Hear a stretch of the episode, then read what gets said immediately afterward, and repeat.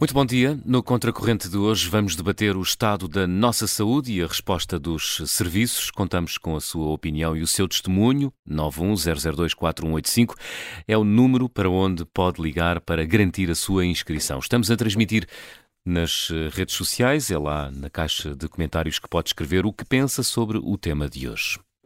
Algumas urgências hospitalares, sobretudo nas grandes cidades, estão de novo com tempos de espera que podem chegar quase às 24 horas, tudo indicando que estão de regresso alguns vírus de que nos tínhamos quase esquecido nos últimos dois anos, nomeadamente o vírus da gripe. Queremos, por isso, discutir no Contracorrente de hoje se estamos a fazer o necessário para evitar o que pode ser um inverno com muitas doenças. José Manuel, qual é a tua opinião? Estamos ou não? Bom dia. Bom dia. Novamente. Bem, a minha opinião é o, o, SNS não renasceu das cinzas só porque saiu a Marta Temido e entrou o Manuel Pizarro, não é? Uh, aliás, já ouvimos hoje aqui de manhã o, o Bastonário e o presidente do sindicato uh, independente, independente dos médicos, sim. Independente dizer isso mesmo, não é? Uh, eu sei que sempre que, sempre que chega um novo ministro, e agora temos não só um novo ministro, como um novo CEO do SNS, há uma espécie de período de expectativa, não, não é bem estado de graça, mas expectativa Uh, mas isso não, não, não, justifica que nos esqueçamos dos problemas do SNS ou que os problemas do SNS tenham, tenham desaparecido. Vamos lá ver. Uh, o, que já, o, que é que sabemos, primeiro que tudo, e, e, hoje vamos ficar a ser mais coisas, porque daqui a bocado vai haver uma conferência no INSA, o Instituto Nacional de Saúde, enfim, também chamado Instituto Ricardo Jorge, e vamos ficar a saber qual é o plano de. Alguma expectativa. Não, ou melhor, não muita expectativa, mas vamos ver. Uh, lendo os últimos relatórios desse instituto, por exemplo, uma coisa que se verifica é que alguma atividade dos vírus típicos desta época uh, começou mais cedo e parece estar a crescer. Portanto, o, o, caso mais evidente, e não é só em Portugal, portanto, há muito também nos Estados Unidos, por exemplo, em outros países da Europa, é o chamado vírus sincicial respiratório, uh, eh, VSR, não sei se pode dizer assim, que é um vírus muito contagioso, muito, muito contagioso, Uh, portanto, anda muito por aí e que costuma aparecer precisamente no mês de novembro, terá começado um bocadinho mais cedo. É um vírus que não é muito grave, portanto, em princípio, uh, provoca a congestão das vias respiratórias, por regra, não assim proporções, quase não se nota, por exemplo, em pessoas mais velhas, não é? Onde é que ele pode ser mais complicado? Recém-nascidos, lactentes, bebés até, vai lá, nove meses, uh, prematuros, crianças com problemas imunológicos, claro, mas isso quase todos os vírus Sim. que criam problemas, doenças cardíacas, pulmonares, neuromusculares congénitas, é o tipo de situações em que isso pode acontecer, pode ser um bocadinho mais grave. Mas, por regra, basta uh, ligar a criança ou bebê ao ventilador, se for uma situação mais complicada, uh, a maior parte das situações resolvem-se sem, sem, mais, sem mais, não é? Mas se for mais complicado, um ou dois dias de ventilador e, e passou. Aliás, nem, quando digo um ou dois dias, por regra 24 horas chegam. Agora, uh, e também pode afetar pessoas mais velhas, portanto, pessoas com mais de 65 anos. A razão por que afeta este tipo de, de, digamos, de pessoas é porque o vírus, basicamente é um vírus das vias respiratórias, congestiona as vias respiratórias, portanto, tosse, uh, enfim, aquelas coisas, dificuldade em respirar, e causa mais dano primeiro, nos, nos, mais pequeninos, porque eles têm as vias mais estreitinhas, não é? Sim. Portanto, estão em desenvolvimento, são mais estreitinhas. Nos mais velhos, porque já têm, às vezes, essas vias afetadas. Depois, eh, estás a falar que este vírus é muito comum, mas eh, nos últimos anos não me lembro de nada de ter ouvido falar sobre ele. Uh, Falou-se de Covid, falou-se de alguma gripe, e só? Sim, porque como disse, é um vírus que não costuma assumir formas graves, não é? Fora daqueles grupos etários que eu, que eu, que eu já referi. Eu acho que estamos a falar muito dele agora porque isto, eh, estamos a ver uma situação que dá uma forma especial em virtude do confinamento, do distanciamento social, das máscaras, que começou basicamente no inverno de 2020. Tivemos muito disso também no inverno de 2021 andámos com máscara, de resto até há pouco tempo, e portanto o que habitualmente acontece, ou acontecia, que é estes vírus circularem naturalmente pela população, muitas vezes nem se notarem, uh, nem se notarem sequer sintomas. Nestes dois anos nós, como que tivemos fechados uma espécie de estufa, não é? Portanto estávamos ali protegidos, e essa circulação não ocorreu como deveria ter, ter ocorrido. Uh, por exemplo, não aconteceu, nomeadamente, a, a circulação destes vírus sinciciais, uh, como também não aconteceu a circulação do vírus da gripe. Nós não tivemos praticamente gripe. Sim, não houve últimos... atividade gripal quase nenhuma. Não houve atividade gripal, não é? Todos falámos disso. Portanto, agora é natural, são naturais várias coisas. Primeiro é que tínhamos a, a população mais sensível, porque temos uma população que neste, neste período não desenvolveu defesas naturais que devia ter desenvolvido. Isto é, pode ser mais evidente nas crianças porque, digamos, elas tiveram protegidas no início da sua vida, muito tempo, não é? No caso de algumas crianças, até se admite que eles, que eles estejam a apanhar este vírus em idades que já não deviam ter apanhado. E há pouco, por exemplo, havia uh, um testemunho de alguém que tinha um filho com 18 meses e que tinha tido problemas. Uh, em princípio já não devia ter, porque uh, de facto não houve, por causa do isolamento, não houve desenvolvimento dos anticorpos. No fundo é como se estivéssemos a ter agora, enfim, não, é, não será totalmente assim, estamos a ter em 2022 as doenças de 2022, mais as de 2021, mais as de 2020. Portanto, aliás, aquilo que vou ouvindo por aí, e quando falo também por aqui, pela nossa redação, não é? é, é e também pelo meu círculo de amigos, é que este ano está a haver mais infecções de todo o tipo portanto, e, e, com mais gravidade. Sim, e, e mais chatas, mais não é? chatas, é? Mais, mais, mais, mais, persistentes. Acho que todos nós ouvimos, ouvimos falar sobre isto. Conhecemos gente que apanhou infecções dessas, se não fomos mesmo nós próprios, não é? Exatamente. Muita gente a passar Sim, por isto. Por enquanto ainda não dei por isso, Sim. felizmente. Uh, mas queres que diga, nada disto é muito surpreendente e corresponde até ao que os médicos de alguma forma tinham previsto, hum. não é? Uh, há algumas semanas já, menos talvez já mais de um mês, que se fala daquilo que se, muitas vezes se diz que é uma tripla epidemia, ou tripledémica, como dizem os anglo-saxónicos, tridémica, enfim, já se usam nomes muito, muito inventivos. Precisamente porque os tais vírus sinciciais começaram a circular mais cedo.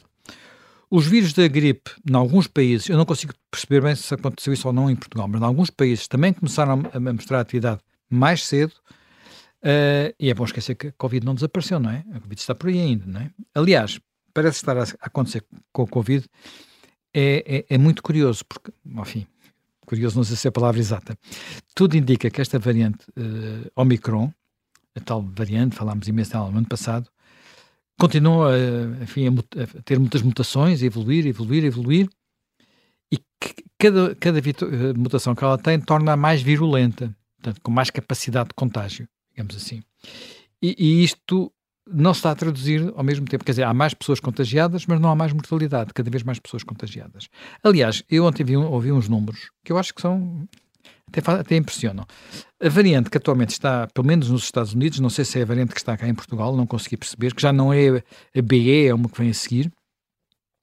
Portanto, uh, essa variante é cinco vezes mais virulenta, cinco vezes mais virulenta, portanto, mais contagiosa, do que uh, a Omicron do verão, portanto, que era a tal uh, que nós tínhamos falado, e 175 vezes mais virulenta que o SARS-CoV-2 do Wuhan, portanto, o vírus conquistou. Do que o original. Com o é? original.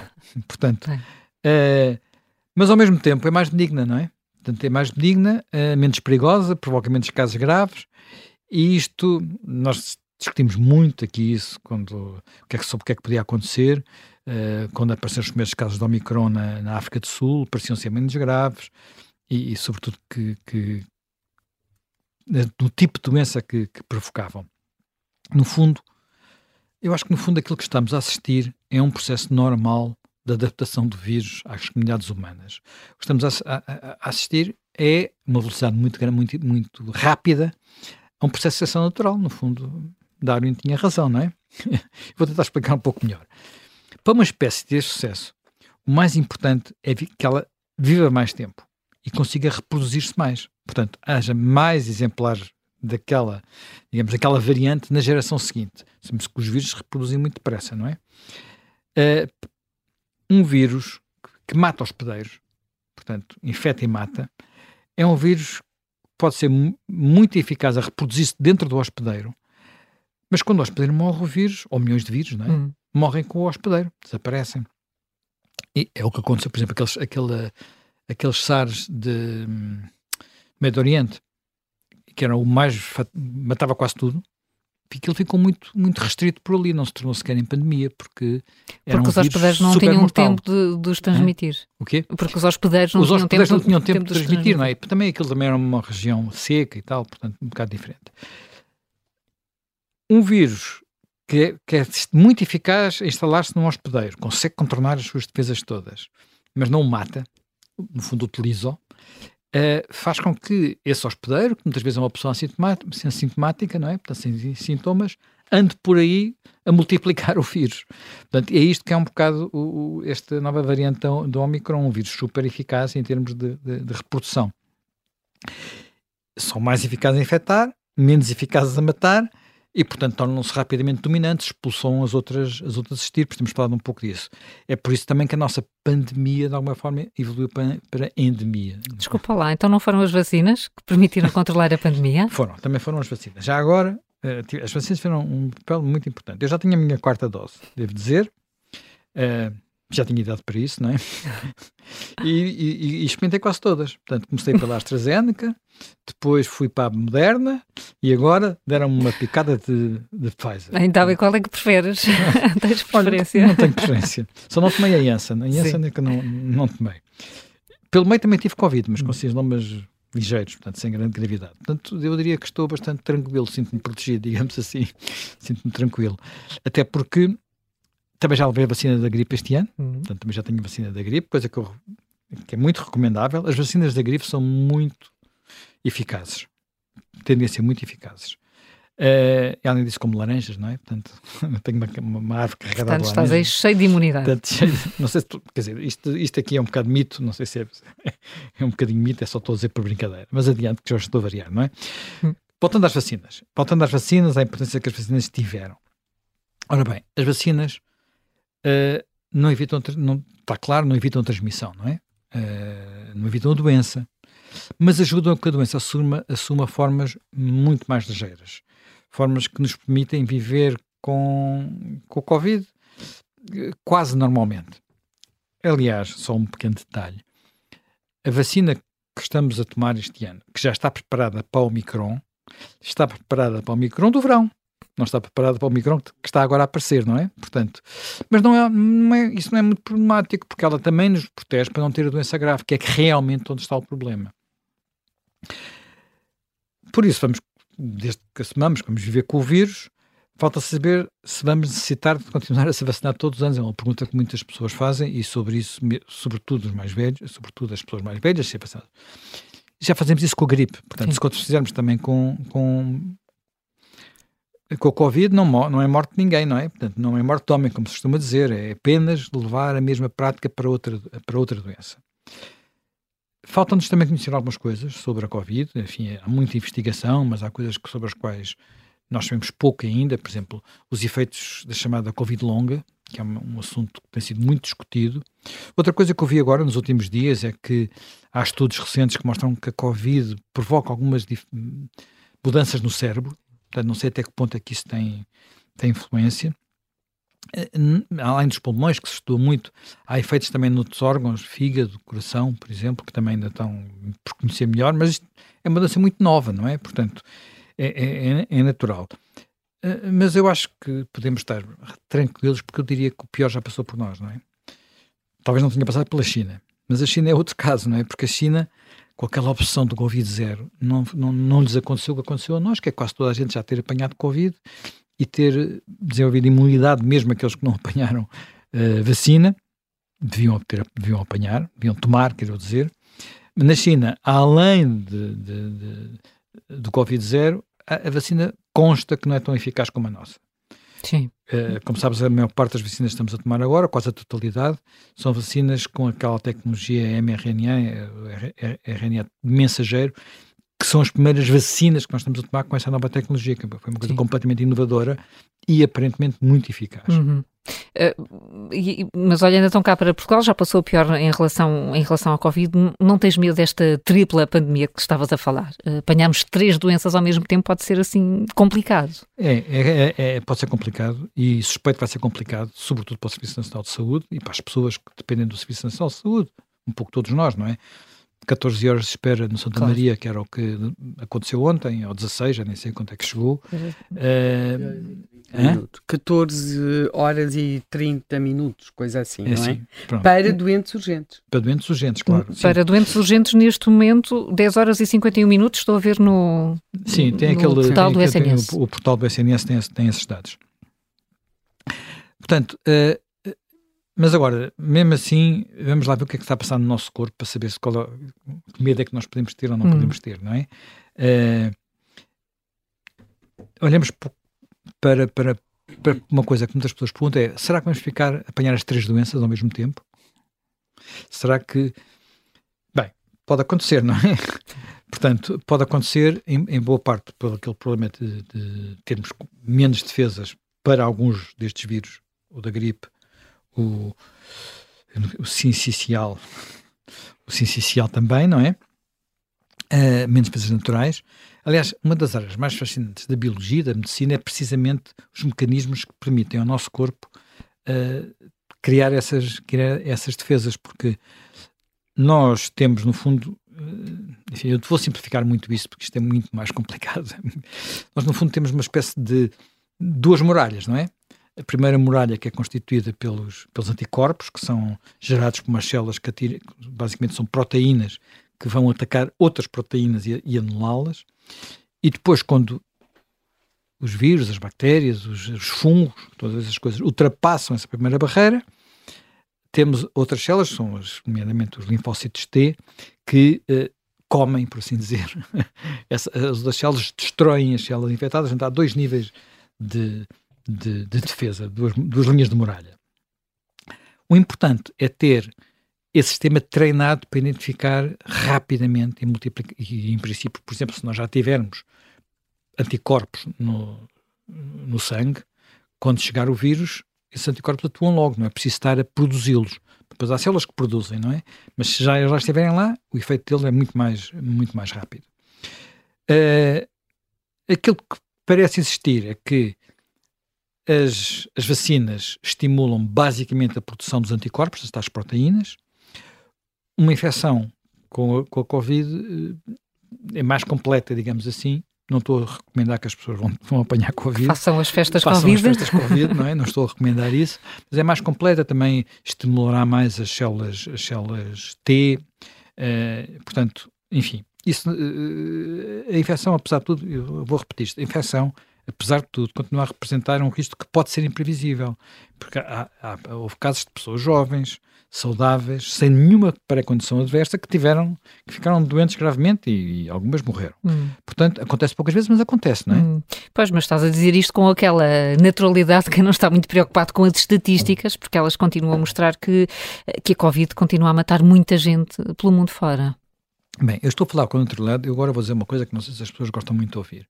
Eu estou a falar com naturalidade porque aquilo que geralmente acontece, e acontece sobretudo com pessoas mais idosas e mais frágeis, é que um do, uma das razões da doença final e da morte muitas vezes são as chamadas doenças respiratórias.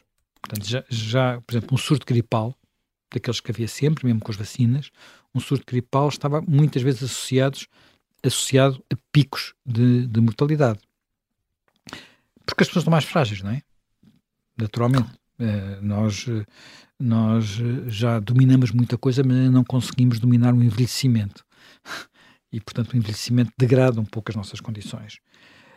Nós agora caminhamos para uma situação em que o Covid começa a ser, não estou a dizer que já seja, mas começa a ser uma das doenças respiratórias que infelizmente contribuem para, como, por assim dizer, como para precipitar um fim de vida a quem muitas vezes já está perto do fim da vida. E, portanto, às vezes ali, aliás, muitas vezes as pessoas dizem morrem, há aquela discussão que é morrem com Covid ou morrem de Covid. E muitas vezes o que acontece é que morrem com Covid, mas porque o COVID, porque ele foi identificado, as pessoas têm Covid, mas isso fragilizou outras, ou potenciou outras doenças que as pessoas já tinham, que até podem ser cardíacas, enfim, por aí adiante. Uh, seja lá como for, nós como, temos defesas que estão bastante melhor, temos todo o processo da vacinação, uh, agora a gripe também, penso que a vacinação este ano está a correr muito melhor do que, do que correu ano passado, por exemplo. Uhum. Eu devo dizer que o ano passado tive que tomar na farmácia, encomendar, fazer uma grande complicação. Este ano, quando fui tomar a vacina de Covid, disseram também quer tomar a gripe. Eu disse, claro, levo já as duas picas, uma em cada braço. Portanto... eu tenho, eu tenho estado a ouvir esta intervenção deliciada, porque o Zé Manuel andou em medicina. Não acabou, mas andou em medicina. Eu estava a pensar, se este homem tivesse sido médico num centro de saúde, como muitos da, da geração dele foram, as pessoas vinham de lá com uma aula de cultura geral. Não, coitadinhas, não sei se traziam um único medicamento além de um chá de limão, no caso da gripe. E as laranjas? E as laranjas, mas que vinham fornecidas de informação que as preparava para o piorzinho e para o melhor, porque vinham de lá, sabiam tudo sobre as proteínas, sobre os anticorpos, sobre aquilo tudo. Mas, pronto, olha, para é a vida. Eu passei, para... eu passei de medicina para biologia. Pois, para a vida e para a morte parte vinham, vinham confortadas. Vinham confortadas porque informadas e não há nada como uma pessoa estar informada. Portanto, eu acho que de alguma forma foi uma, aborda foi uma passagem para a biologia e depois para o jornalismo. É como se estivesse exatamente uh, nessa espécie de pronto, vocês sabem o que se espera, mas vão daqui informadinhos. De qualquer forma, eu acho que há aqui um dado é que nós temos de ter em conta. É que as pessoas estão a chegar ao Hospital de Santa Maria, onde a espera estava há 14 horas quando eu tirei estes dados, e é claro que é muito rápido, porque também tem a ver com os picos com as horas, um, está a chegar aquilo que eles definem, estou a citar, um quadro de doenças mais complexos. Ou seja, e isto eles usam isto. Eu ia falar disso a seguir, precisamente. Sabes porquê? Porque o que acontece é assim: nós quando apanhamos. Eu sabia, ele havia ter uma resposta para isto, não é? não, é que às vezes fica assim com a ideia: eu apanho gripe, estou protegido contra a Covid. Eu apanho o, vinho, o vírus, o tal vírus, ou apanho outros coronavírus. A maior parte das nossas constipações são provocadas por coronavírus simples constipações. Eu apanho uma coisa dessas e fico mais protegido. Não é verdade. Não é verdade. Uma, e o, este mecanismo da imunidade é muito, muito preciso. Portanto, tem que ser uhum. aquela molécula contra a outra molécula. Sim. Portanto, eh, se Sim. não for assim, quer dizer, é evidente que um organismo que tem mais anticorpos, mais células uh, T, por exemplo, está mais protegido. E por isso é bom nós, uh, às vezes, dá, dá um bocadinho mais de proteção, mas não ficamos protegidos. Portanto, é possível, até, até pode acontecer o contrário.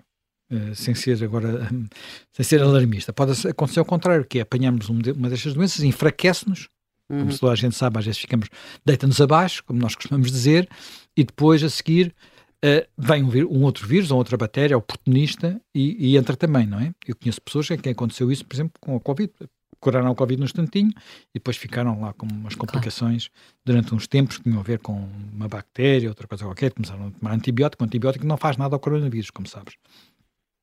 Portanto, uh, por isso, uh, eu acho que, como dizia a Helena, vamos ter um inverno complicado, de facto. Vamos, vamos, vamos ter, vamos ter, e ainda não começou o frio, não? É? ainda não começámos com aqueles dias muito frios, e, e as urgências estão como estão, os tempos de espera são estes. E agora a questão, o que é que pode ser feito?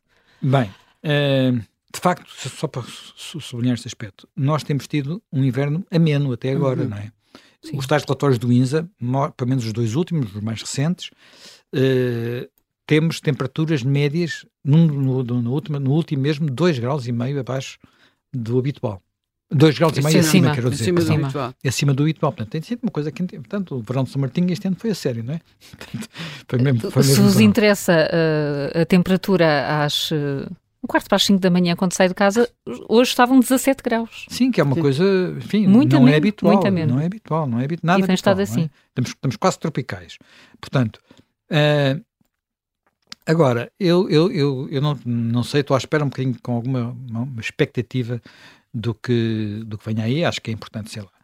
Eh, há algumas, algumas referências de que a campanha de vacinação, estando a correr bem, não está a correr tão bem como devia, porque as pessoas já não se sentem tão preocupadas e não vão lá, não portanto, provavelmente terá que haver mais reforço da, da campanha, incluindo das campanhas para a gripe. Muitas pessoas não estavam habituadas a tomar a vacina para, uh, para a gripe. Eu acho que há outra coisa que, que tem a ver provavelmente com algo que nós não, não estávamos habituados a fazer e vamos ter que fazer mais, com, até como código social, que é uh, quando nos sentimos doentes, mas não, estamos, não ficamos de cama, digamos assim, ou mesmo simplesmente constipados, voltar a usar máscara até ficarmos melhor, não é? Portanto, uh, no fundo, uh, este comportamento é habitual nos povos, nos povos do Oriente, não é? Vemos isso muito no Japão, na China, Taiwan, Hong Kong, eu devo dizer, eu pessoalmente tenho horror a andar de máscara. Destrunfo já, portanto, não gosto de andar de máscara. Mas reconheço que é uma defesa. Reconheço que é uma defesa e, portanto, uh, aqui é um comportamento civilizacional, não é? Portanto, eu não estou a infectar outras pessoas. Uh, ma, uh, portanto, mas acho que, como disse, não deve, deve ser norma social, não deve ser uma coisa compulsiva. Hum. Começarem de, de repente a dizer agora tudo outra vez com a máscara. Isto é um bocadinho mais complicado para se pensarmos nas crianças. Nas crianças não, não conseguimos proteger bebés de 3, 3 meses, 6 meses com máscaras. Portanto, isso não vai acontecer e, portanto, aí vamos ter que tentar preparar o sistema o melhor possível para, eh, para receber esses bebés todos nas urgências, porque eles já estão a chegar. E, aí há talvez um problema que são os bebés, não, as, as, crianças pequenas, estou a falar de crianças de 2 anos, 3 anos, geração, uma, uma, geração que nasceu com o Covid, ou que passou o seu primeiro, tinha um ano quando chegou o Covid, e parecem ser particularmente frágeis do ponto de vista respiratório, e neste momento há uma palavra que todas as famílias temem, que é bronquiolite. Uh, e o número de internamentos por bronquiolite das crianças está a aumentar, mas pode ser uma situação muito grave podem ser também só aqueles dois dias de ventilador, mas que mesmo assim ditos é uma coisa que, que, que assusta, que assusta, não é? E ninguém e, gosta de ter uma criança nos cuidados intensivos, sim, um bebê, não é? Portanto, é uma coisa que... Pronto, é um, é um filme tenebroso. Bronquiolite é extraordinariamente contagiosa, extraordinariamente contagiosa, e uma série de mecanismos que foram tomados para facilitar as faltas dos pais ao trabalho uh, quando, quando do Covid, por exemplo, não foram adotados para as bronquiolites, o que depois ainda vai entupir mais, uh, porque as idas a, a, aos centros de saúde, às urgências hospitalares, porque as pessoas precisam de um comprovativo uh, porque é que não vão trabalhar, e não vão trabalhar porque têm um filho ou uma filha muitíssimo mal. Uh, e a precisar de cuidados, pode estar internado, pode não estar internado, até porque depois as escolas, os jardins, sobretudo os jardins de infância, procuram, e as creches, que as crianças não vão, as crianças que apresentam aquele tipo de sintomas, até porque aquilo é mesmo muito, muito, muito, muito contagioso. E neste momento, o número de bronquiolites, os franceses falam em epidemia de bronquiolite. Uh, o, o, neste momento, estamos a falar das crianças. O Luxemburgo tem números de hospitalização muito altos também, à escala depois do Luxemburgo e da população do Luxemburgo. Mas Sim, as crianças não viajarão tanto, sobretudo nesta época do ano, como, pois, nós, como nós, mas nós trans, podemos transportar e, também, e não é? Por exemplo, ficado... uma das coisas do, do vírus essencial uhum. é que ele fica nas mãos dias. E, Portanto, e aquela, aqui... aquela, eu ainda há bocado não disse, mas lavar as mãos. Sim, isso é fundamental, lavar as mãos, não é? Não é? Sim. Portanto... E isso Uh, poderá quer, querer dizer que aqueles anos em casa, um ano e meio, depende dos países, em que estas crianças estiveram muito fechadas e vivendo numa bolha com muito pouco ar livre, porque ainda por cima houve países em que o confinamento foi acompanhado por uma espécie quase do estar fechado em casa, não, não foi assim necessariamente em todos os países, mas em muitos foi. Portugal foi um ah, deles. E quando se tem, quando se vive em cidades com prédios, de, prédios por andares, uhum. não, às vezes não há muita alternativa. Nem pois? toda a gente tem cães para dizer que pode ir passear o cão às ruas. É? Exato, é? depois, porque até houve essa altura que não se podia andar na, na rua. E estas crianças parecem estar particularmente fragilizadas. Eh, provavelmente, do ponto de vista de saúde, vamos ter de, de, seguir um pouco esta geração, porque há alguma coisa que parece que não está ali muito bem. Pois. Pronto, por isso eu acho que o grande problema é que nós sabemos que vamos chegar a, este, a esta situação com o SNS que tínhamos. O SNS, vou lhe dizer, de Marta Temido. Mas não é só de Marta Temido, é o SNS que se degradou ao longo dos últimos anos. Eu não vi ainda sinais, e aparentemente, pelo que ouvimos hoje de manhã, de que a nova equipa tenha, tenha feito. Quer dizer, não é só fazer planos, não é só falar de planos, é uh, transformar as coisas em, em, realidade. Aliás, hoje nós, por acaso, publicamos um texto muito engraçado no, eu achei muita graça, um texto aqui na opinião do, no, do Observador, de uma pessoa que diz que este governo é especialista em fazer aquilo que o Napoleão recomenda. Eh, eu vou, vou só aqui eh, buscá-lo. Portanto, o Napoleão, o que é que o Napoleão recomendava? O Napoleão recomendava que. Uh, desculpem lá. Queremos saber o que é que o Napoleão recomendava e pode ser aplicado. Algumas coisas eram mesmo muito complicadas. Não, não o Napoleão recomendava era assim. Portanto, uh, ele disse, disse o seguinte: se desejas ter sucesso no mundo, promete tudo, não faças nada. Bem, eu acho que fico por aqui. Ficas, ficas por aqui, e, mas nós não, vamos, vamos continuar aqui a, a pensar o que é que devemos temer neste inverno, não só por causa da Covid-19, já aqui falámos de outras doenças que parece que regressaram depois de nos termos quase esquecido delas nos últimos anos. O nosso primeiro convidado da Contracorrente é especialista em saúde internacional, Tiago Correia, que é investigador do Instituto de Higiene e Medicina Tropical. Eh, Tiago Correia, bom dia e bem-vindo. Bom dia, muito obrigado. Há mesmo razões para ficarmos particularmente preocupados este inverno por uh, doenças ou fenómenos com combinações novas? A tal tripla epidemia? Eu direi que, que, quer dizer, devemos ficar preocupados QB, devemos ficar preocupados, uh, ou seja, vai ser um inverno, eh, em todos os invernos habitualmente nós deparamos, todos os países deparam-se com vagas de infecções e isso penso que é uh, uh, assumido como sendo natural e expectável e não há surpresa nisso, a não ser que haja aqui algum padrão que não seja esperado. Um, Portanto, eu direi que temos que assumir esta, enfrentar esta sazonalidade com a naturalidade devida uh, às circunstâncias. Agora, há aqui alguns fatores de incógnita, e esses fatores de incógnita têm precisamente a ver não só com qual, qual é que vai ser o impacto na saúde das populações de praticamente dois anos em que baixámos contactos sociais e, portanto, os vírus deixaram de se transmitir e o nosso sistema imunitário uh, não foi tão exposto uh, a agentes patogénicos como uh, habitualmente acontece. Portanto, é, o que é que isto vai traduzir? Que haverá mais infecções, isso é óbvio que sim. Agora, qual é a gravidade disto e para que grupos específicos e a extensão destas, desta severidade é que não é claro.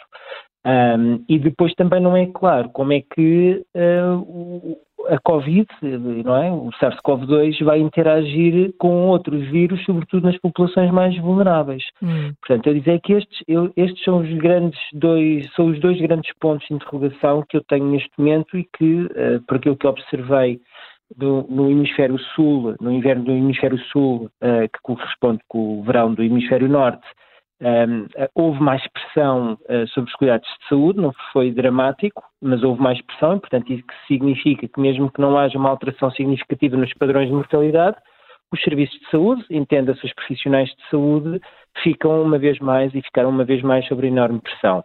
No hemisfério norte, parece que algo semelhante está a acontecer, mas uma vez mais não é muito claro, ou nós não podemos fazer uma leitura, uma projeção linear daquilo que foi o em relação àquilo que é o hemisfério norte, desde claro. logo porque há questões uh, climáticas que podem não ser iguais, e depois não nos podemos esquecer que estamos também numa situação de guerra na Europa, e quando nós falamos de doenças não nos podemos esquecer que há pessoas que vão passar mais frio, não só as que estão diretamente afetadas com a guerra, mas também todos nós que de forma indireta, por via do aumento dos custos, também sentimos uma maior dificuldade em aquecer as nossas casas, em alimentarmos com dignamente. Portanto, estes fatores também não podem ser ignorados nesta equação. Hum, eh, portanto, Tiago Correia aponta aqui muitas, muitos fatores de interrogação ainda. Uh, isto quer dizer que vamos estar a aprender a um momento em que isto vai estar tudo a acontecer. Vamos continuar aqui a, a, a tentar reagir ao que acontece, como de resto, por circunstâncias diferentes, tivemos nos últimos anos com a pandemia.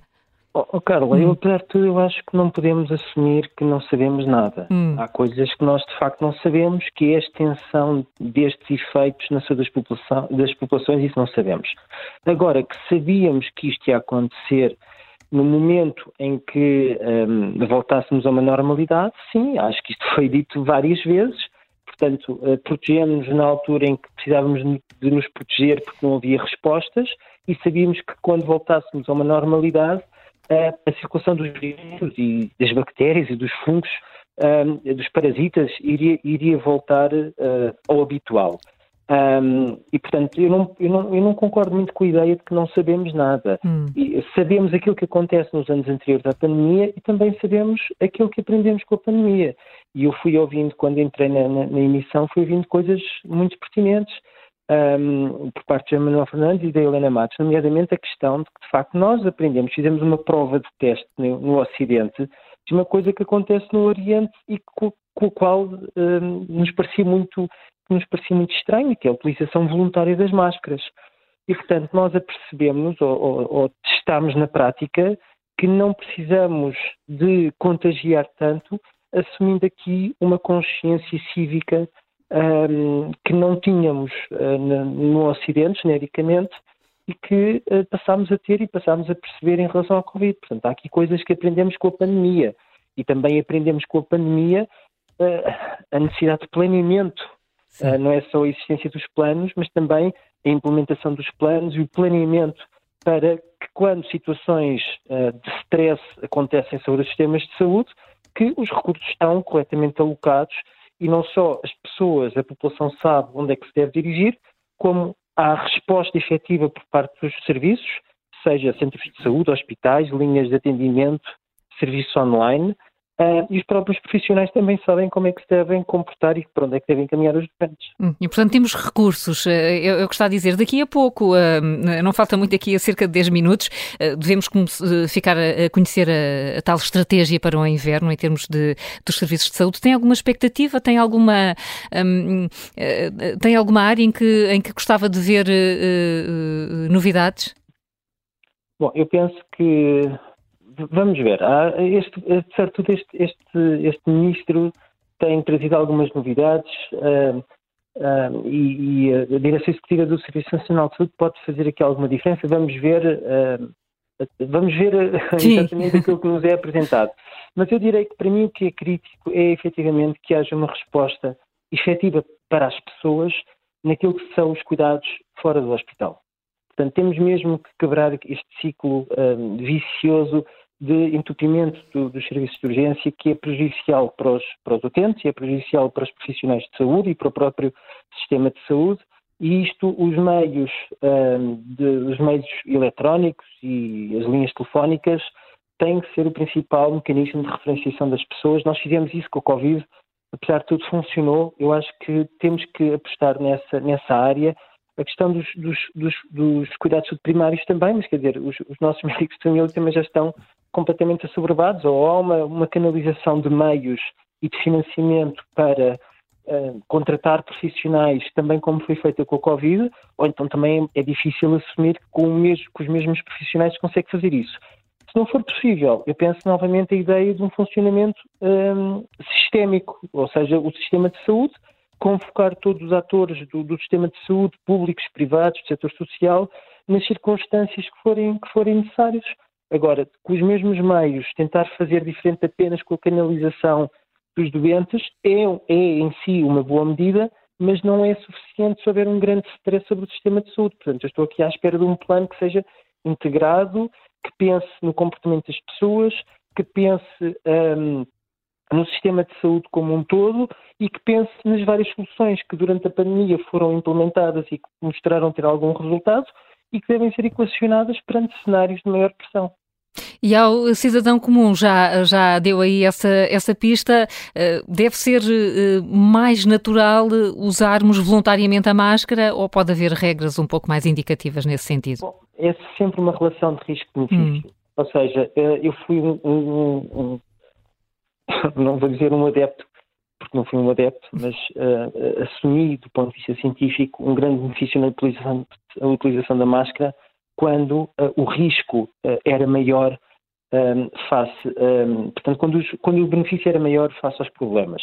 E nós todos sabemos que a utilização da máscara tinha problemas, nomeadamente para as crianças e também, agora como nós vemos, para a não circulação de outros vírus, que nos pode tornar mais vulneráveis às infecções habituais, vamos lhe chamar assim. Uh, mas a questão é que, nesse momento, o benefício da máscara era maior. Portanto, eu direi sempre que é nesta base de raciocínio entre riscos e benefícios que nós temos que fazer esse julgamento. Portanto, nas atuais circunstâncias, é óbvio que não acho que seja necessária a utilização da máscara, mas se as circunstâncias mudarem, tem que se perceber até qual, qual é o ponto em que isso pode ser adequado ou não, para que contexto e para que grupos de pessoas. Agora, a questão é exatamente, e nós, eu penso que basta andarmos na rua continuamos a ver pessoas com máscara de forma voluntária. Eu, eu acho que há um grande civismo desse ponto de vista. Quem quer utilizar, utiliza. Não é importunado. Eh, uhum. Uh, quem não quer utilizar, não utiliza. E eu acho que vamos convivendo assim e cada um de nós também vai fazendo a sua avaliação de risco em função daquilo que é uh, a, sua, a sua saúde, a sua doença e as pessoas com quem contacta habitualmente. Como disse Tiago Correia, aprendemos alguma coisa nestes, nestes anos de pandemia. Muito obrigada por ter vindo ao Contracorrente. Um bom dia aqui, uh, uh, Tiago Correia, uh, olhando também com alguma expectativa para o que pode sair da apresentação do plano estratégico para o inverno. Vamos ouvir o nosso primeiro ouvinte do Contracorrente que já se inscreveu para participar e que está em Cascais. O André Carvalho é designer. Bom dia. Bom dia. Bom dia. Um, aqui ao vosso tema, eu acho que sim, acho que temos muitas razões para ter medo destas doenças de inverno. Uh, principalmente porque uh, somos mal uh, governados ou aconselhados, não é?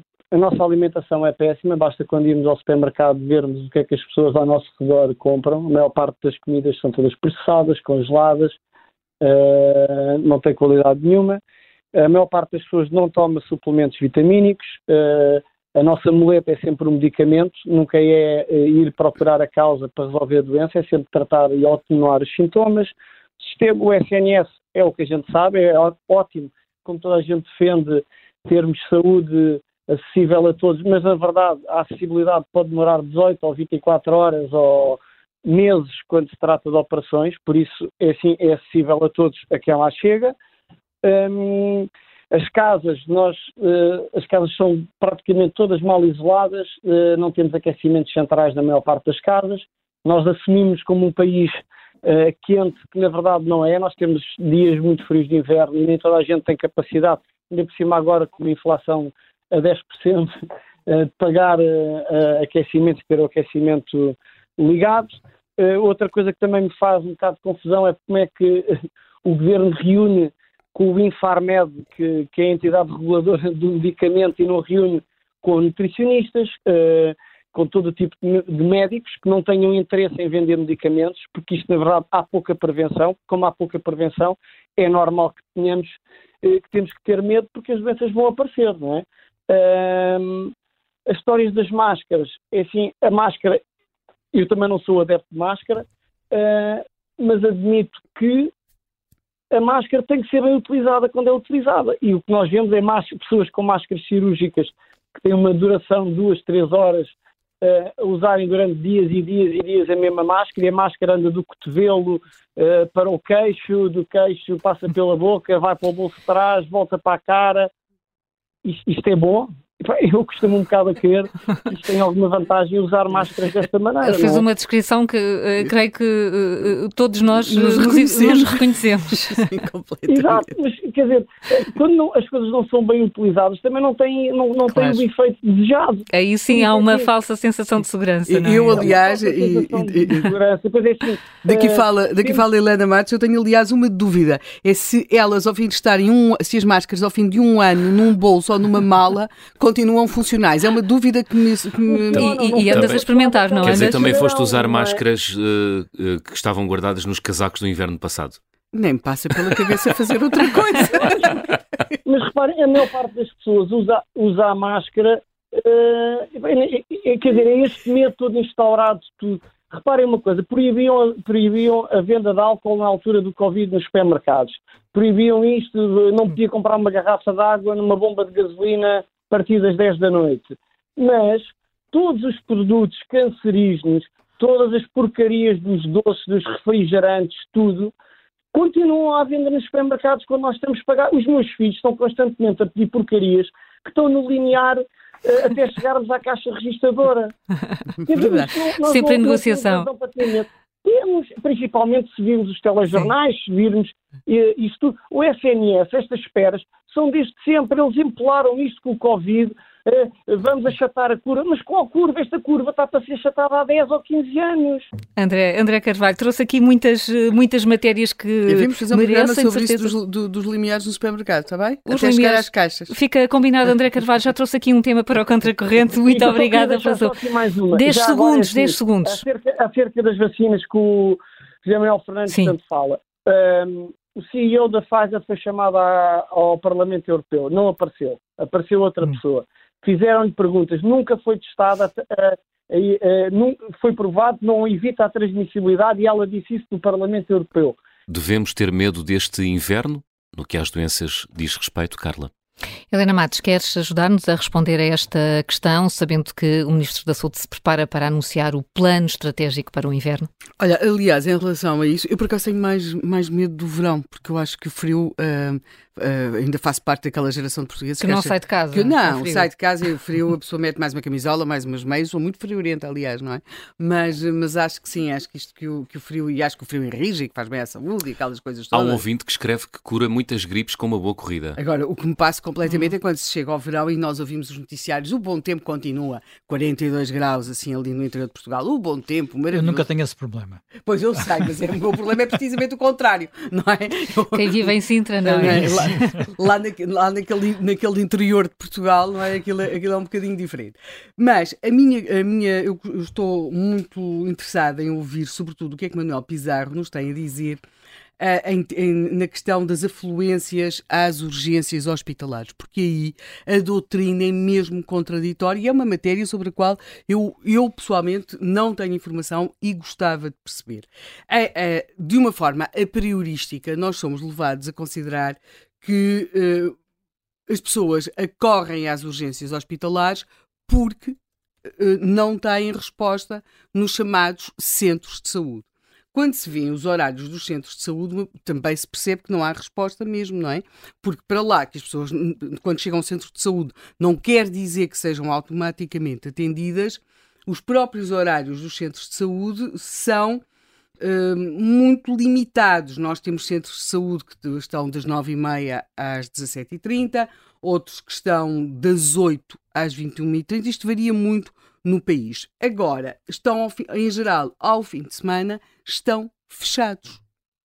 Logo, nós pensamos, alguém que precise de um atendimento médico terá de ir para uma urgência hospitalar. Portanto, a ideia de ir a um centro de saúde para ser atendido, uh, não. Uh, quando nós pensamos, automaticamente achamos, não, as urgências hospitalares estão cheias, porque as pessoas não podem ir aos centros de saúde. E aqui eu quero recordar o que aconteceu exatamente no inverno de 2008, quando houve também vários surtos gripais, havia uh, uma situação complicada também com vírus respiratórios, e foi tomada uh, por várias administrações de saúde a decisão de que os centros de saúde iam prolongar os seus horários, iam reforçar equipas para atenderem as pessoas durante a epidemia de gripe, e isto como dizia, diziam porque as urgências hospitalares estavam a atender em média mais 30%, estou a falar do inverno de 2008,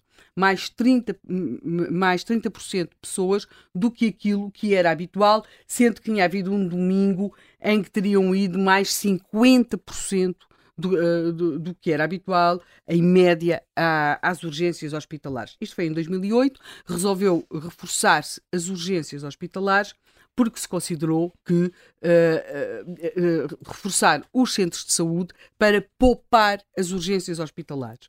Agora, nós uh, temos ouvido diferentes opiniões, e não apenas do Ministro, mas o nosso Ministro uh, Manuel Pizarro, exatamente uh, neste mês de novembro, veio corroborar a tese, e agora estou a citá-lo, é errado pensar que as urgências estão cheias porque os centros de saúde não dão resposta. Portanto, é, é uma. Uh, uma situação, eh, sendo que as pessoas que estão muitas vezes ligadas aos centros de saúde dizem que os centros de saúde não dão resposta porque já estão desfalcados de pessoas, não têm pessoas, portanto não têm técnicos, não conseguem trabalhar mais horas nem atender mais pessoas. Manuel Pizarro uh, parece ter um, para já nega que se esteja perante uma situação de caos uh, e realmente 14 horas à espera no, com pulseira amarela acho que hum, pode não ser caos, mas também digamos que é, que é uma, um tempo de espera muito ordenado, mas, mas são 14 horas, não é? Agora, tenho de facto esta grande dúvida em relação qual é que vai ser a resposta. Nós percebemos que umas das respostas que já estão a ser dadas, isso percebe-se, basta andar na rua para o perceber, pelas campanhas de publicidade que estão nos MUPIs, não é? É que muitas pessoas devem estar a procurar a medicina privada. Porque nós percebemos uh, através dos anúncios de várias unidades hospitalares privadas, percebemos também na publicidade nas rádios, uh, que estão, que, que algum, neste momento, os privados devem também estar a cobrir essa parte das urgências que até aqui tinha ficado sempre muito para os, eh, para, para o SNS, Sim. no sentido público. Por outro lado, houve aqui uma questão que foi colocada pelo nosso convidado e que é uh, as respostas e o atendimento uh, por teleconsulta, que se note, os privados também estão a apostar nisso, e, e por atendimento telefónico, eletrónico. Ou seja, em que medida, e agora isto é uma pergunta minha, é que uma, alguma parte daquele aparato que foi montado e daquela desburocratização que esteve associada ao, uh, ao Covid, aquele atendimento, a, a, possibilidade de marcar coisas por, uh, por mail nos centros de saúde, uh, tudo muito mais agilizado, termos teleconsultas, não é? não sendo uma, uma uma adepta da, da, modalidade, mas pode simplificar muito, sobretudo quando as pessoas têm crianças, têm pessoas de mais idade. Eu recordo, o Manuel também se deve lembrar disto, que havia uma figura no passado que era o médico que ia à casa, não é? Oh, também me lembro disso. É, e, e, não, era... enfim, uma, na altura tinha chamado médico assistente, mas que era particular. O, o regime era completamente diferente, uhum. era outro país mas uh, ele ia à casa. Ia à casa. Ia à casa não, que... atualmente continua a haver médicos que vão à vão casa. casa é? mas que é Portanto, há serviços médicos que vão, sim, sim, há casa, serviços médicos. Serviços médicos que vão à casa e, e durante a, uh, o Covid eu tive. Sim. Não, não, na minha família tivemos várias vezes que recorrer a serviços desses. Sim, e sobretudo neste momento, para o, parece até estar a ter algum crescimento, não tem nada a ver com este quadro de epidemias, mas por causa das pessoas de mais idade, quer dizer, é muito difícil uh, conseguir levar as pessoas de mais idade, algumas com, pat outras patologias, para, uma, para coisas muitas vezes de rotina. Logo, eu tenho, sobretudo, alguma expectativa em relação àquilo que poderá ser o que vamos hoje ouvir anunciar ao Ministro da Saúde, porque eu quero também dizer aqui o seguinte. Quando Marta Temido sai, e depois, quando chegaram os homens que sabem disto, uh, é como continua a haver problemas nas urgências obstétricas, uh, grandes problemas. As urgências obstétricas têm, em alguns dias, horários de funcionamento uh, incompatíveis com aquilo que é uma razoabilidade, mas foi como se tivesse descomprimido a situação. O foco saiu dali. Pronto, tinha chegado Pizarro, o homem do aparelho, Partido Socialista, depois tinha, veio a, a, figura do CEO para o SNS, o grande espe especialista do São João, mas foi aquilo que em futebol se deve chamar a tal chicotada psicológica da mudança no baldeário, porque continu, continuou tudo na mesma, nem poderia mudar de um dia para o outro, mas é como se o foco das notícias tivesse passado para o outro lado.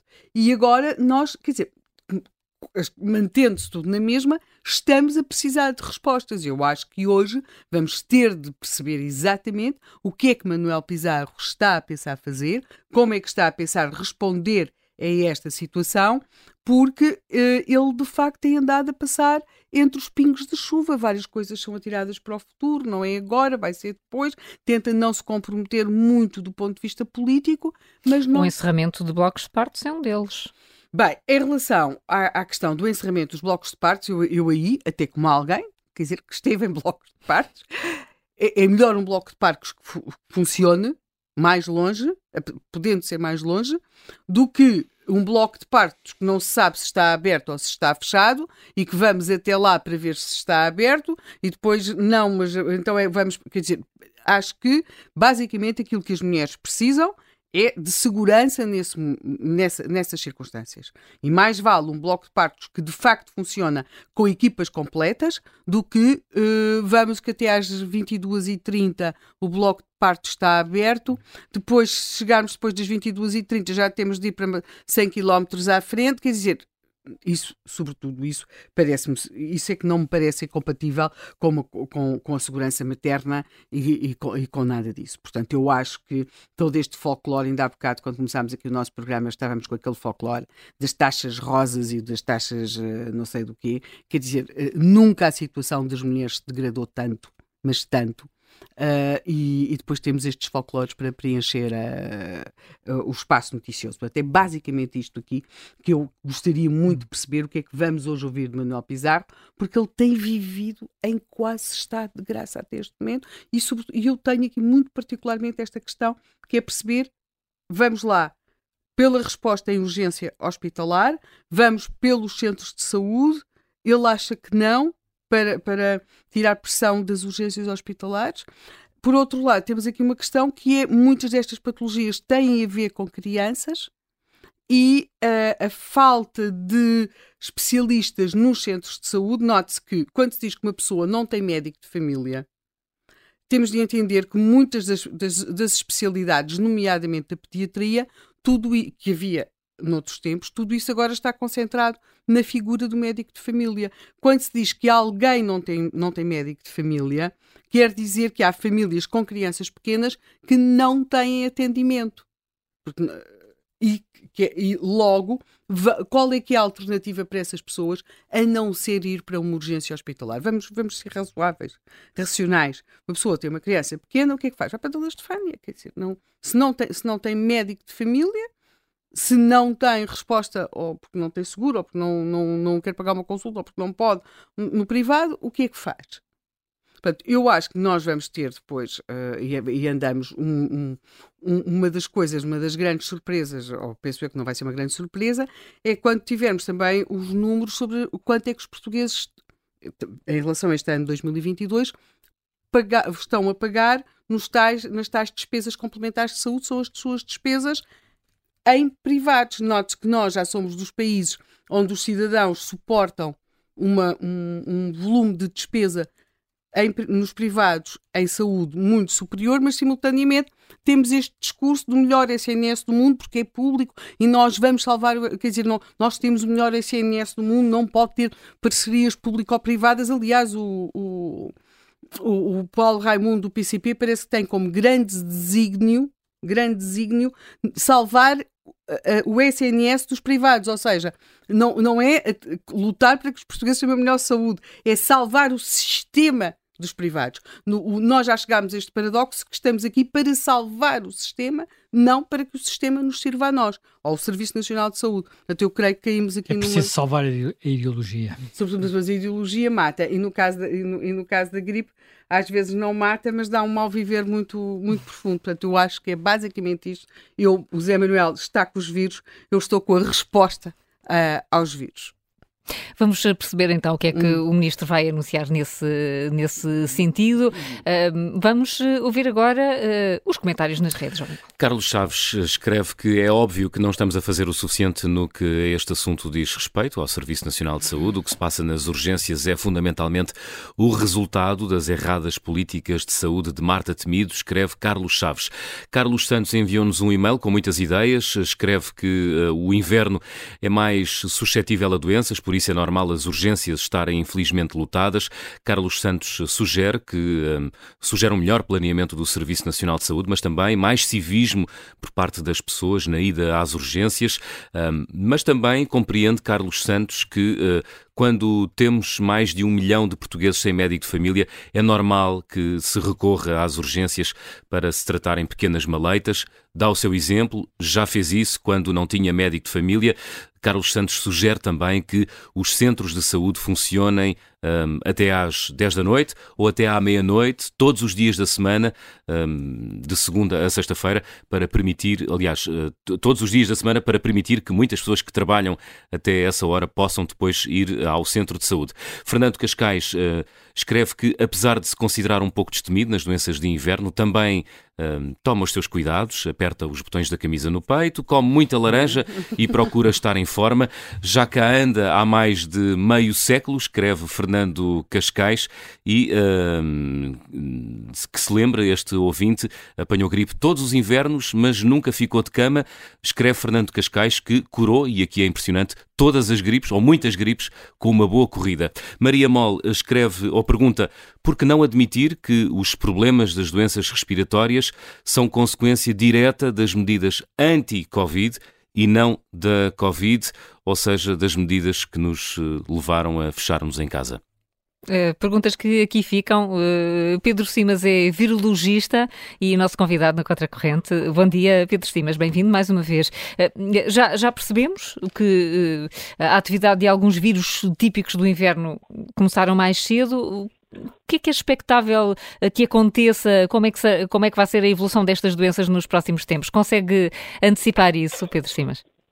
Consigo. Bom dia hum, a todos. Dia. Um, olha, não, não vou dizer, vou apresentar muito daquilo que já o Tiago Correia e o José Manuel Fernandes disseram, que isto era expectável, nós sabíamos que isto ia acontecer. Foi, uh, foi falado, há dois anos que era a ser falado, quando nos apercebemos que com os confinamentos e com o uso das máscaras e as restrições interrompemos o, a transmissão dos vírus respiratórios e tinha que ser feito, era um preço que tínhamos que pagar. Um, e, portanto, o que é esperado agora é que haja uma atividade maior uh, destas infecções, haja um maior número de infecções na comunidade em geral.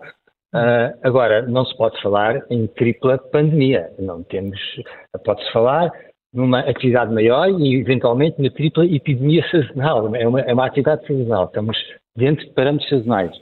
Uh, o termo tripla pandemia é um termo extremamente infeliz e que lança uh, o medo na população, porque acabámos de ter uma pandemia uh, e, portanto, uh, é muito infeliz. Portanto, o que é esperado é isto também é, é expectável. E também foi falado que, o, e para, para as pessoas ficarem tranquilizadas, é expectável que cada vez mais o coronavírus, o COVID, causa Covid-19, se torne um vírus sazonal endémico como os outros coronavírus, é, aí, permita-me, tecnicamente o Manuel Fernandes está correto em dizer que é mais virulento porque é mais transmissível, geralmente as pessoas associam mais violento a mais doença. E, e portanto, tecnicamente a Manuel Fernandes tem razão, mas eu usaria o termo transmissibilidade. Estes vírus são mais transmissíveis, mas são menos violentos em termos de provocar doença. Mais violentos em termos de transmissibilidade, mas menos violentos em termos de provocar doença. E, portanto, não é expectável que, de repente, ao contrário de tudo aquilo que a gente sabe da evolução dos vírus e da, e da ciência, que agora surja um coronavírus, ou este coronavírus, evolua para uma, uma, uma, variante que reverta e que volte ao passado e que cause e que quebre a imunidade que as pessoas adquiriram, muito importante, que foi a imunidade vacinal e agora a seguir a imunidade natural, que é, como vemos, que é, que é extremamente importante e é essa que vai manter o coronavírus sazonal e menos perigoso, e sempre menos perigoso, que já o é, de que o vírus da gripe. O vírus da gripe aí é diferente porque tem uma capacidade de mutação com um impacto antigénico, impacto nos anticorpos que nos protegem contra a infecção maior e a, necessidade de utilizar a vacinação anual da, da, gripe ser muito mais importante do que aquilo que se prevê que, que seja para o, o, os coronavírus, inclusive este coronavírus. E isso quer dizer que, que, haverá uh, um ano em que não vamos uh, precisar de tomar a vacina contra a Covid-19? O que, o que, é expectável, neste, eh, eh, eh, neste momento, eu recomendo que, que, todas as pessoas acima dos 65 anos tomem esta vacina contra a Covid-19 é o que é prudente fazer. Agora, o que é expectável é que este, este coronavírus seja, em termos científicos, em termos de nosso conhecimento, é que se comporte com os outros coronavírus e antigienicamente seja mais estável. Não, não tenha a mesma variação sazonal antigénica que o vírus uh, da gripe. O que significa que as vacinas, mesmo que não sejam atualizadas à, à, à variante que está, ou à subvariante, à sublinhagem que está em circulação, são são eficientes e a imunidade natural é eficiente no combate à infecção e estas infecções, como o Manuel Fernandes diz, cada vez são menos violentas do ponto de vista de causar doença grave. Portanto, é um vírus comum respiratório. E, portanto, é expectável que a vacina do Covid não seja necessária, do ponto de vista médico, da mesma forma que é a vacina da gripe. Agora, vamos esperar, e vamos esperar pelos próximos anos e ver como é que as coisas evoluem. Uh, neste momento, eu recomendo que, com a questão de prudência, que toda a gente uh, que é vulnerável tem uma certa idade, e há o plano de vacinação já sazonal, endémico do, do Sistema Nacional de Saúde, da Direção-Geral de Saúde, a vacinar essas pessoas. O que, eu, o, que é, o que eu acho que é expectável no futuro como virologista é que a necessidade médica de vacinar essas pessoas não seja tão prioritária como, como o vírus da gripe, pelas razões que eu expliquei, que são vírus diferentes. Sim. Eh, então temos, eh, Pedro Simas, eh, tentando aqui desdramatizar este inverno em termos de, de, doenças respiratórias, temos a recomendação, hum, quem tem 65 ou mais anos deve, deve vacinar-se. E mais, o que, é que, o que, é que, podemos fazer em comunidade? Admite, e o Pedro Simas também tem, tem, defendido muito pouco o uso da máscara, começou a fazê-lo muito Sim. antes de outros especialistas. Devemos fazê-lo agora, por se nos sentimos doentes? Muito bem. Olha, o que eu acho assim, deixa-me só voltar um bocadinho atrás.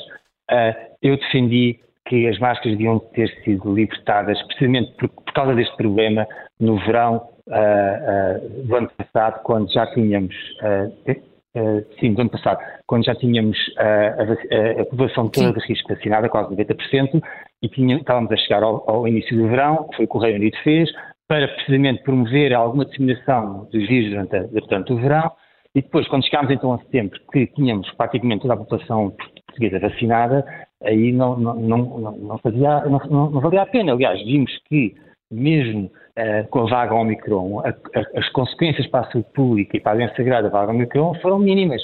E, portanto, e, e usar máscaras e sem as regras, as outras regras associadas, a máscara também é um pouco eficiente. Agora, eu recomendo e concordo com o José Manuel Fernandes e com o Tiago Correia que as máscaras neste momento devem ser usadas de forma voluntária e de uma forma muito seletiva naquelas pessoas que são vulneráveis, uh, independente da idade, são imunodeprimidas ou têm necessidades associadas, mas principalmente aquelas pessoas que, uh, a partir de uma determinada idade, se consideram e que sabem que são vulneráveis. Essas pessoas devem se proteger, que é uma prática normal e voluntária e de uh, fazerem a avaliação do seu próprio risco. Uh, não recomendo a massa generalizada de máscaras, nem confinamentos, nem acho que isso vai ser necessário, porque não vamos prolongar o problema. Nem recomendo o uso das máscaras nas crianças. Portanto, eu revejo-me daquilo que foi dito anteriormente pelos, pelos meus colegas e, e não recomendo eh, de modo nenhum a máscara. Acho que tem que ser muito seletiva para determinadas situações.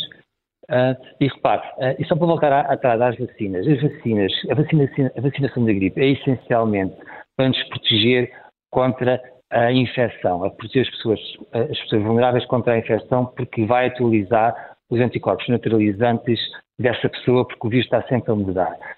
A, a, a, vacina não é tão importante porque a pessoa já tem imunidade, imunidade celular, imunidade protetora contra a doença grave, já, já, já confere, essa imunidade é muito duradoura. E, e, e, e portanto, uh, o que nós nos temos que nos concentrar agora é em viver normalmente hum. e uh, não ficar obcecados com, com, que vai haver uma, que está, está correr tudo mal, que vai haver uma tripla pandemia. Agora, que vai haver pressão no Sistema Nacional de Saúde, vai haver pressão. Infelizmente, a pressão no, nas urgências já não é tão afetada sazonalmente, já é quase estrutural, é, é, quase o ano inteiro, vai aumentar agora porque aumenta sempre nesta altura porque há mais infecções respiratórias. Por acaso fui ver uma coisa curiosa, uh, em 1965 havia cerca de 50 um, mil camas nos hospitais, uh, hoje há passados quase, olha, em 1950, passados 57 anos, há cerca de 35 mil. E, portanto, isto é um exemplo de como o nosso Sistema Nacional de Saúde, em termos estruturais, não houve investimento. Uh, é só um indicador. E, portanto, uh, o que se pode fazer neste momento é muito pouco. Pode-se fazer, pode-se usar os, os, centros de saúde para tentar fazer uma triagem para, não, para aliviar os, o, as urgências. Uh, mas pode-se usar máscaras de algumas pessoas, pode-se tentar fazer uma campanha de informação às pessoas para, não, para ter, terem um comportamento mais responsável para não entupirem as urgências. Mas repare, o que o país precisa é, são de investimentos que não vão solucionar a curto prazo nada, mas são investimentos a médio e a longo prazo. Sim. Precisa, precisa, de certa forma, se reinventar, precisa de investir em. E não existe em tudo. Sim. e, e deixa-me fazer um comentário geral. Portugal tem. Um, eu, ontem li um artigo de opinião que, que, me assustou, foi que há, há 1,9 milhões de portugueses com menos de 60, 600 euros uh, uh, de rendimento por mês. E se uh, e este número pode duplicar se retirarmos os, os subsídios sociais de outros cerca de, de, de, 2%, de, de 2 milhões de portugueses. O que significa que 40% dos portugueses vive, metade desses 50%, 20% vive com subsídios e, os outros, e a outra metade. Portanto, temos um país que está muito empobrecido, que o nosso modelo tem que dar uma volta. Temos um, um, uma, um ordenado médio das pessoas que é, é muito próximo do ordenado mínimo nacional. Portanto, temos uma classe média completamente desprotegida e, portanto, é um problema estrutural a todos os níveis, e inclusive a nível do Sistema Nacional de Saúde. Temos os centros de saúde que não conseguimos construir mais centros de saúde, temos centros de saúde que não temos médicos de família. Portanto, há aqui toda. Um ministro, da, qualquer ministro e qualquer governo, de repente não pode fazer um milagre. E não claro. vai acontecer um milagre eh, este inverno. Com, e, e, com, e, com, níveis, com níveis de pobreza há uma relação direta com, com a capacidade de garantir e promover a saúde. Pedro Simas, muito obrigada por ah. ter estado no, no Contracorrente, aqui eh, deixando uma mensagem de maior tranquilidade relativamente às doenças eh, de inverno. Eh, ouvimos já o nosso ouvinte João Pacheco, ele é empresário, enviou-nos um áudio de Gondomar. Bom dia a todos. Uh gostaria de, de, de salientar que, que, o José Manel e a Helena Matos são das minhas duas pessoas favoritas de ouvir na rádio, adoro tanto um como o outro. Um, no que toca ao tema de hoje, eu, eu acho que um, um, uma parte do problema de Portugal é que eu acho que as pessoas em Portugal têm memória muito, muito curta. Uh, porque há dois anos falava-se falava-se que os caos nas urgências era a pandemia e via-se imagens de, de filas de, de, de ambulâncias. Uh, mas isso já na altura dizia às pessoas conhecidas que isso, isso já é crónico, isso já, já não é não é preciso uma pandemia para infelizmente isso acontecer e temos pessoas uh, em macas nos corredores dos hospitais e faltas de médicos. Eu tenho 32 anos, há pelo menos 15 anos que, que tenho consciência das coisas, que consigo ver isso.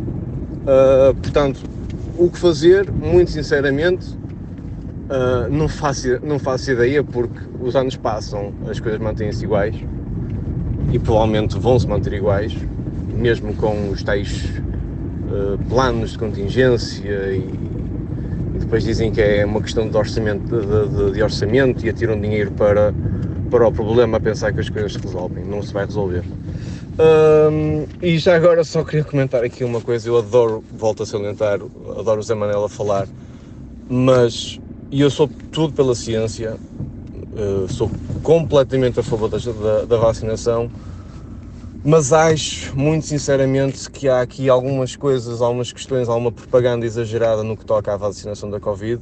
E o Zé Manel, hum, não sei se, se já, repara, se já reparou, uh, acaba-se por contrariar um bocado quando diz que parte da, da, da pandemia acabou por causa das vacinas, mas depois também diz que, e é verdade, uh, que esta variante, neste caso a variante do ano passado, Omicron, uh, veio, veio, veio mudar muito o, o paradigma da, da, da, da, Covid. E é, e, é, e é mesmo assim, é, foi, é, o, o, essa variante foi, se vamos a ver, foi a melhor vacina que, que podia ter surgido. E a tendência vai ser, será, ou melhor, será sempre essa. Todos os vírus têm essa tendência de se tornarem mais, uh, mais contagiosos e menos letais. E a vacina, e desculpe, desculpe Zé Manel estar, estar a contrariar, eu sei que é 100% a favor da vacinação contra a Covid, e eu tomei uh, a da Janssen, numa dose, uh, mas acho que devia-se de, de, estudar um bocadinho mais uh, do que dizermos que é 100% segura, que é 100% eficaz, porque já no ano passado se dizia muita coisa que afinal acabou por não ser verdade, e às vezes, lá está, é preciso pensamento crítico, na ciência nunca podemos dizer é isto, porque no dia a seguir, afinal, pode não ser. Um bom dia a todos. Um bom dia, João Pacheco, aqui uh, a pedir pensamento crítico. Uh, Luís Guedes é gestor comercial e liga-nos do Porto. Bom dia, Luís Guedes. Olá, bom dia. Tudo bem? Bom, bom dia, dia José Manuel, a Helena. É um gosto de ouvir-vos todos os dias, sempre com um tema fresco. Eu tenho aqui um, raciocínio que queria desenvolver até ao fim, vou ser sucinto, mas peço-me de concluir até o bottom line para fechar o, o raciocínio. Bom, é, a minha opinião talvez seja um pouco contracorrente, mas é baseada no, na minha experiência e também em dados científicos que consulto, porque sou, gosto de me informar e não beber só de umas fontes, mas sempre de fontes variadas, porque assim conseguimos ter uma visão mais abrangente dos temas. Uh, posso começar por dizer que uh, comecei, eu andei sempre com máscara uh, para me proteger e proteger os outros, obviamente. sempre segui as instruções de, de, proteção de, lavagem de mãos, etc. Tudo isso. quanto à vacina, fui mais reticente. mas sempre andei protegido quando andava com pessoas, portanto, sempre que necessário, mas o mínimo possível, porque eu também, como o Zé Manuel, também detesto andar de máscara, e também porque eu queria continuar a apanhar ar puro o máximo possível, porque além do oxigênio que preciso, que, o, que a máscara nos tira, um, é preciso também, eu queria também ir apanhando alguns agentes patogénicos. Pode parecer contraditório, mas isso vai nos ajudando a manter uma certa imunidade e não ficarmos, porque por andarmos muitas vezes com máscara, porque por exemplo, temos andado todos de máscara, muita gente, agora que este inverno estamos desprotegidos, é porque não fomos sendo infectados aos poucos, inclusive com as crianças. É curioso que o Dr. Ricardo Jorge na gripe espanhola, em 1918, eh, foi o, portanto, quem, quem, quem ajudou a acabar com a gripe espanhola. É curioso que ele dizia para as pessoas andarem sem máscara nessa altura. Não andar com máscara, mas dizer, vão para a rua apanhar ar, porque é importante ir mantendo uma certa imunidade natural com infecções uh, dos, dos patogénios que há no ar. Foi isso que eu fiz. Quanto às vacinas, bom, eu posso tenho, tenho aqui um disclaimer, eu não sou negacionista, não sou anti-vacinas, não sou anti-vaxxer, mas sou o que se pode chamar um vacina ao prevente apesar de já ter tomado as vacinas todas em miúdo, etc., esta vacina nova, eu também vi estudos sobre isso, etc., cientistas e tudo, é uma vacina que, além de ser nova, para um novo vírus, tinha uma nova tecnologia desconhecida. Veio-se a provar que até, provavelmente até é bastante boa, mRNA, etc., mas na altura era desconhecida. Então, não foi testada o suficientemente, não foi experimentada, foi aprovada à pressa, condicionalmente apenas, foram saltadas etapas de testes, e portanto eu achei bem não tomar, enquanto ia vendo uh, o andar da procissão.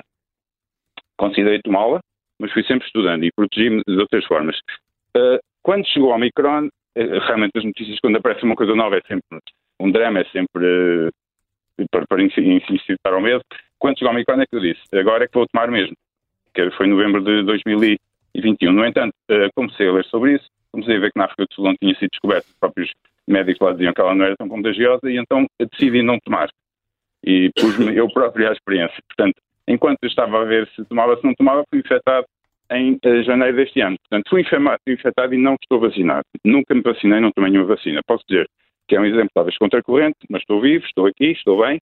Tive apenas sintomas de gripe, 3, 4 dias, uma gripe forte, com sintomas normais de gripe. Ao fim de 7 dias passou, estou bem, estou vivo, não precisei. Portanto, eh, a minha imunidade natural reforçou-me e posso dizer que a própria Omicron foi a melhor vacina que eu tomei. Foi uma vacina forçada que eu não quis, mas foi a melhor vacina que eu tomei. Uh, eu também uh, reforcei a minha alimentação, reforcei os tomei suplementos, uh, tomei vinho fruta, etc., suplementos alimentares, com prevenção, isso talvez tenha ajudado também. há países que tiveram abordagens diferentes, não foram para os medicamentos, tiveram abordagens mais libertárias, por exemplo, a Suécia. Na Suécia quase não houve restrições. Porquê? Porque na Suécia a pandemia foi gerida por cientistas e não por políticos. Portanto, lá não havia restrições, as pessoas andavam com máscara se quisessem, vacinas tomava quem queria, etc. E se vamos ver os números globais, a Suécia teve praticamente o número de infecções, doentes, internados e mortos que em Portugal, em outros países da Europa. Portanto, as políticas não têm de ser sempre as mesmas.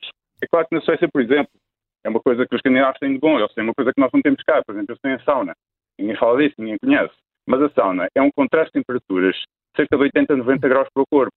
Estamos a 80 a 90 graus numa sauna durante 15 minutos depois saímos e tomam um banho de água gelada a 2 graus, a 0 graus. Isso pode parecer um choque eh, ridículo, extremo, não é? Absurdo, mas isso, isso é muito bom porque estimula.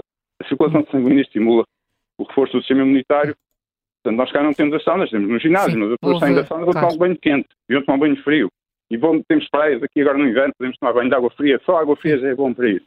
Luís, vou-lhe pedir para, para terminar, não queria interromper até respeitando o seu pedido, mas estamos com tão pouco okay, tempo. Ok, Bom, era, era a questão da, da pandemia, tinha coisas Sim. para dizer. Eh, a tripla pandemia, não há tripla pandemia, o que é uma pandemia de vacinas.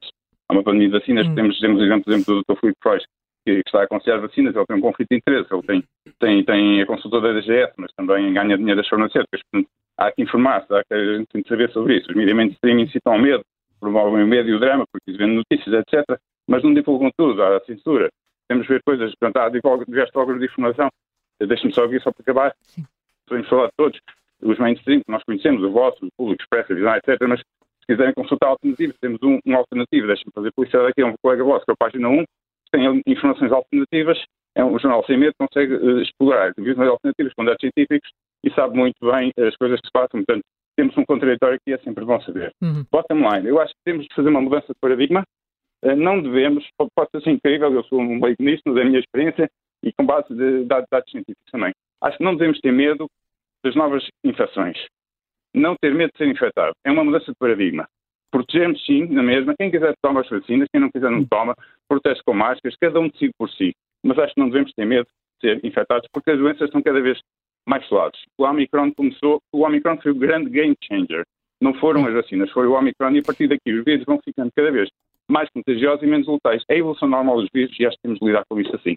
Luís Guedes. a todos e cada um decidir por si. Muito obrigada. Muito obrigado. Vacina ao Prudente, obrigada por, pelo, pelo, seu uh, telefonema. Mais uma vez aqui as vacinas a suscitar ainda uh, dúvidas e inquietações. Uh, o nosso próximo convidado é o diretor do Centro Materno Infantil do Norte, Alberto Caldas Afonso. Bom dia. Muito obrigada por estar, estar aqui no, no Contracorrente, porque estamos aqui a falar muito do impacto que estes dois anos de pandemia tiveram na imunidade das crianças. E Eu era... tive uma interrupção na pergunta desculpe.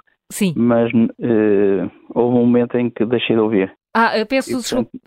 Ainda estava aqui a tentar uh, ah, okay, situar okay. a questão do, do impacto okay. que dois anos de pandemia tiveram nas crianças mais protegidas do ponto de vista imunitário. Isso está, está a verificar agora não só uma pressão anormal no, no centro materno-infantil que dirige, mas também patologias mais atípicas? Isso está a acontecer? Não, eu não chamaria patologias de todo mais atípicas. Hum. Nós o que estamos a ter, eh, estamos, eh, no fundo, houve uma antecipação eh, de, uma, de um processo de natureza epidemiológica que normalmente víamos nos meses de, de, de partir de dezembro, janeiro, fevereiro, e, portanto, há uma antecipação, de facto, de, de infecções respiratórias superiores pelos, pelos agentes que, que, são conhecidos, desde o, o H1N1, o, o da influenza A, ou, ou, o, o, vírus essencial respiratório, o adenovírus, e, portanto, que são, são, são agentes que normalmente víamos com uma grande incidência eh, nessa fase, eram os picos, né, e o que aconteceu, o que está a acontecer é que, de facto, houve uma antecipação, uma antecipação eh, da, da incidência deste tipo de infecções. Agora, o, as infecções em si são aquelas que nós muito bem conhecemos, e e para a qual, e para a qual estamos eh, perfeitamente eh, habituados a orientar, a tratar, um, e é isto que está a acontecer. Sim, portanto, alguma, alguma não, não diria normalidade, mas falámos aqui, por exemplo, do fenómeno das bronquiolites. Tem Sim, a percepção de que estão a acontecer mais? Não, estão a acontecer Antes. fora do tempo que estávamos habituados a encontrá-las com esta percentagem, com esta dimensão, entende? Não estão a, não estão a acontecer mais, estão a acontecer mais cedo. Portanto, a bronquiolite, basicamente, o agente, eh, estamos a falar, estamos a falar basicamente em crianças abaixo do, do ano de idade, ou até com aquelas que nós normalmente internamos abaixo do ano de idade. E, portanto, são situações das crianças mais pequenas, pequenos lactentes, eh, que nós normalmente víamos, como eu lhe disse, eh, eram os, os picos de maior incidência do, do VSR, era no, no, no período de inverno, claramente, e este ano vimos, vimos, apareceram mais cedo.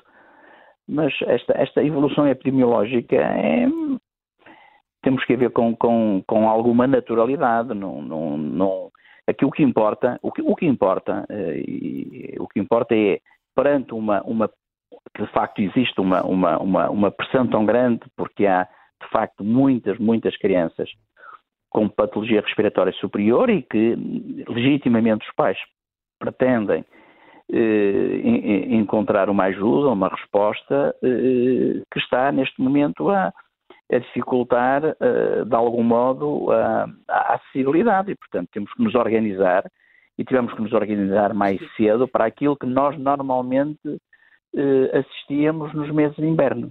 Basicamente é isto. Não, não, também com, com tempos de espera uh, grandes? Uh, Porque no... é um aumento da procura, como, como, aconteceu, como sempre aconteceu. Nós, infelizmente, que a nossa memória, com, com as coisas boas, esquecemos as coisas menos boas, ainda bem que é assim. em todos os invernos eram, como, como bem se recorda, com frequência as notícias andavam muito à volta disto, não é? Porque faz parte, faz parte da, do ecossistema, é a altura, e estava a falar das crianças, que é aquilo que, que, que conheço bem, é, são, é, a, é a altura do ano em que, de facto, essas infecções respiratórias superiores são muito prevalentes e, portanto, há muita criança infectada e, portanto, há muita procura de uma, de uma, de uma ajuda médica. Portanto, eh, no sistema de saúde, portanto é... É, é, é normal, é a doença da época. Ah, Alberto Carlos Afonso, uma, uma última questão, conselhos para os pais que estão uh, perante uma situação destas, o recurso é muitas vezes unicamente as urgências hospitalares? Sim, eu, percebo, eu nunca posso, nunca posso uh, pôr em causa a, a decisão do, das famílias.